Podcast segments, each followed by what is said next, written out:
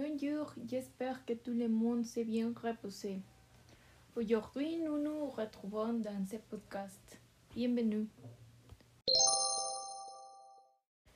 C'est la première fois que nous parlerons quelqu'un du Mexique. Nous savons que le cinéma mexicain contemporain n'est souvent pas assez apprécié, mais cela ne veut pas dire qu'il n'y ait pas de bonnes œuvres avec de la substance et de la réflexion, malgré le fait de ne pas avoir les budgets hollywoodiens. Aujourd'hui, nous, nous allons parler d'une artiste mexicaine diplômée du Centre de Capacitación Cinematográfica et auteur d'œuvres comme Los Adioses et Yo no quiero dormir sola. Je parle de Natalia Berristein. Parmi les récompenses que cette femme a remportées, il a le prix du meilleur long métrage mexicain au Festival international du film de Montréal, le prix du public pour long métrage de fiction mexicaine au même festival, entre autres. Le travail de Natalia aborde des thèmes tels que le féminisme, l'indigénisme, les traditions et l'avant-garde. Le travail de Natalia nous emmène dans les thèmes profonds tels que l'intimité de la vie des couples et la politique de son propre style. Son travail est très minutieux et précis, aboutissant à des propositions thématiques très formelles. Comme pour une grande partie de l'art, le travail de Bernstein a une forte dimension autobiographique. Ainsi, les liens entre sa vie et son travail ne sont pas trop explicités ou évidents comme Los Adioses.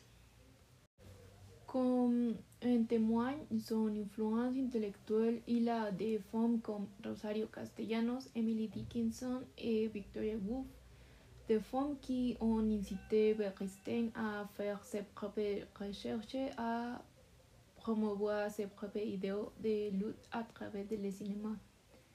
Le militantisme féministe de Nathalie Bernstein s'est reflété dans son travail en questionnant la ni et la manière dont la résistance s'y comporte.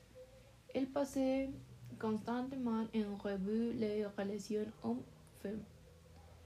Également, à travers la, la, caméra et les discours du point de vue du genre, Nathalie explore des questions telles que l'érotisme d'un point de vue féminin, car elle a déclaré que des questions comme celles-ci sont nécessaires à examiner dans les sociétés contemporaines.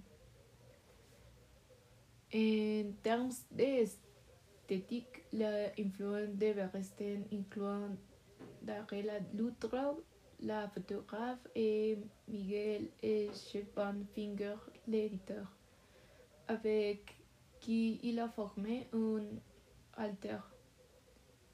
Il a également exprimé son fanatisme pour les représentants de la nouvelle vague.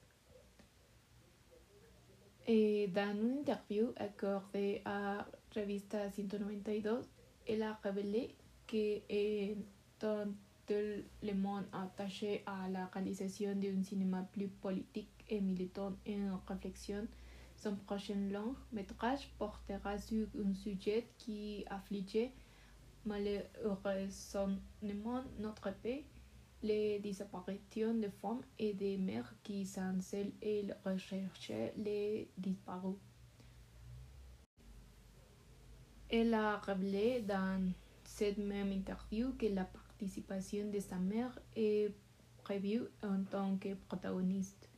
Sa mère est une autre personne qui a certainement influencé ses discours et son travail. Comme elle a dit elle-même, le cinéma encourage la rencontre de notre propre voix et personnellement, je pense que c'est très puissant. Elle montrait un autre exemple clair qu'il est impossible de séparer le travail de l'acteur et que sans aucun doute les militants l'intérêt des cinéastes reflètent plus de passion et de qualité dans l'image qu'ils expriment à l'écran. Décidément, le travail de ces réalisatrices mexicaines est plus matériel qu'il faut revoir pour sortir de la convention du cinéma mexicain et rompre un peu avec les idées fusées qu'on en a. Pour l'instant, je ferme le sujet. J'espère que nous, nous pourrons nous revoir ici la semaine prochaine. Adieu.